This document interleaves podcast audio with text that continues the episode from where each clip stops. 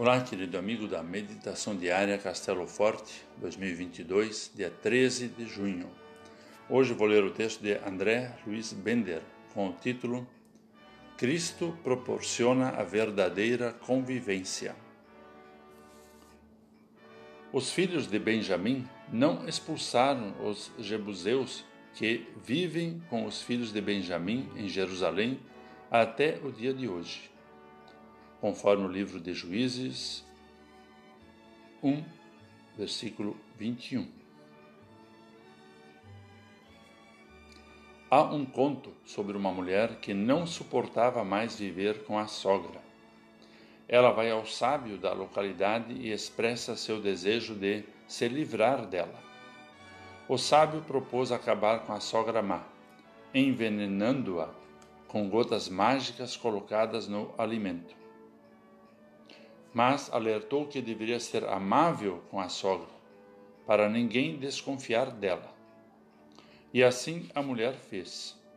Respondia com amabilidade às supostas ofensas.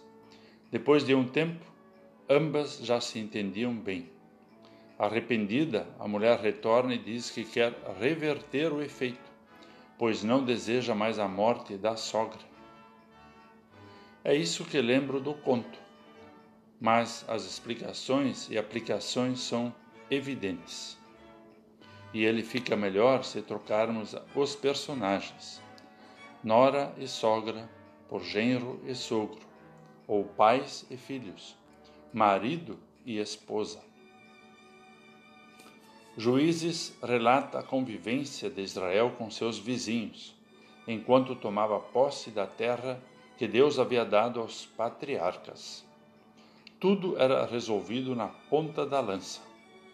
Ainda que choque, a Bíblia conta com enfeites como tudo aconteceu. Mas mesmo em meio às guerras, havia a possibilidade de convivência pacífica. O texto de hoje fala dessa experiência. Em Cristo, somos chamados a testemunhar por ações a este mundo plural e essa pluralidade pode estar dentro de nossa própria casa. Em amor a Deus, responda como Cristo respondeu. Não responda mal com mal, mas responda o mal com o bem. Só Cristo é capaz de nos transformar e proporcionar convivência verdadeira. Vamos orar.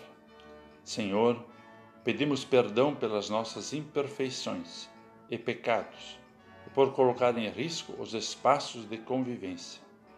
Ensina-nos a viver de forma que agrade a Ti e a dar bom testemunho de Ti em nossas palavras e ações. Em nome de Jesus. Amém. Aqui foi Vigan Decker Júnior com a mensagem do dia.